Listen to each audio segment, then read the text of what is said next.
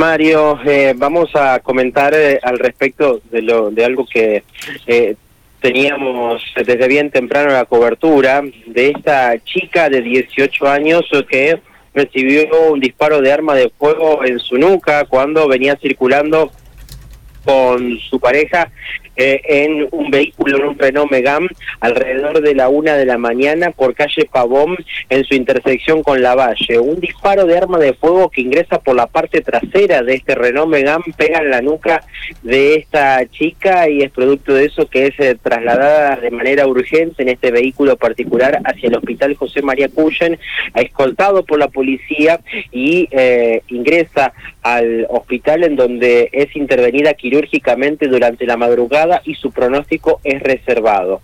Vamos a escuchar la palabra del director del hospital José María Cuyen, Bruno Moroni, hablando al respecto sobre su estado de salud. El paciente se encuentra primer día posoperatorio de toilet por fractura a nivel de parental izquierdo. La paciente actualmente está en terapia intensiva eh, con evolución estable y bueno, viendo cómo va evolucionando momento a momento, que es trascendental en este caso. Sí, es un cuadro donde hay que ir viendo cómo va evolucionando, digamos. Sí. No, en estos momentos, en este tipo de lesiones, lo que es importante es cómo va respondiendo ella al tratamiento, cómo va respondiendo al postoperatorio y con eso se van tomando decisiones. No, sin duda, bueno, el, el, las lesiones a nivel del cráneo, digamos, hay que es fundamental cómo, cómo van respondiendo al tratamiento que van teniendo, más allá de la edad. Sin duda, al ser joven, estos pacientes, la capacidad de recuperación, eh, uno tiene mayor expectativa. Sí, eh, es un, disparo que fractura el cráneo, eh, que fractura a nivel de parietal izquierdo y es lo, que se ve.